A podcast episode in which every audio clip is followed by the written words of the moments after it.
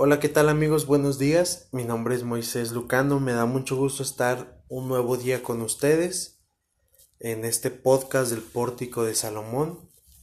Y hoy quisiera compartirles un versículo muy sencillo del cual he estado hablando en semanas anteriores, pero creo necesario volver a recordar el día de hoy y ampliarlo un poco, dada la semana que estamos conmemorando eh, de la pasión de nuestro Señor Jesucristo. Allí en capítulo 13 del Evangelio según San Juan, versículo 34, Jesucristo nos deja un nuevo mandamiento y yo voy a leerlo para todos ustedes, si me lo permiten, en la versión Reina Valera 60. Dice así, Un mandamiento nuevo os doy, que os améis unos a otros, como yo os he amado, que también os améis unos a otros. En esto conocerán todos que sois mis discípulos, si tuviereis amor los unos con los otros. Y mira, amar es, amar es muy especial, amar es una decisión que tomamos todos los días como individuos. Amar conlleva también un sentimiento, pero podríamos decir que amar es una decisión un 90% y un sentimiento solamente un 10%. Dios nos manda a amar a las personas. Dios nos manda a decidir amar a las personas. Sin embargo, caso curioso en este texto es que anteriormente en este capítulo me gustaría que lo leyeras, el capítulo 13 de Juan. El contexto de este capítulo nos habla de que Jesús lava los pies a sus discípulos. Después de esto, Jesucristo anuncia que alguien lo va a traicionar y este es Judas Iscariote. Posterior a dar este mandamiento, Pedro le dice que él va a estar con él siempre y Jesús le anuncia que no, que él lo va a negar tres veces. ¿Por qué digo que esto es algo muy interesante y muy curioso? Porque Jesucristo sabía que Judas lo iba a traicionar y aún así Jesucristo lava sus pies. Jesucristo sabía que Pedro iba a negar a, lo iba a negar a él, perdón, y aún así Jesucristo lava sus pies y lo ama también.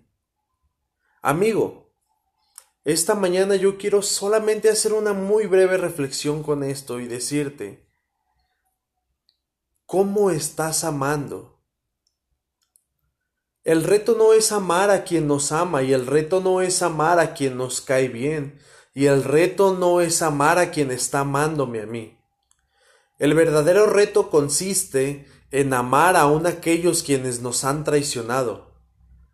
El verdadero reto consiste en amar aún aquellos que han hablado a nuestras espaldas, que han hablado mal de nosotros.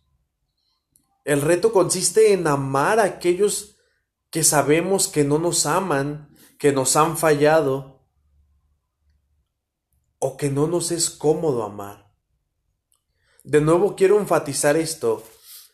Jesucristo había lavado los pies aún de Judas Iscariote, el hombre que lo iba a traicionar, su discípulo, probablemente alguien muy cercano a él y aún podría decirlo como un amigo cercano.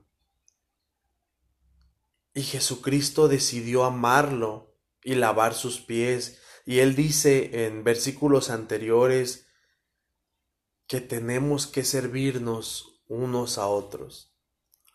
Vuelve mi pregunta con esto.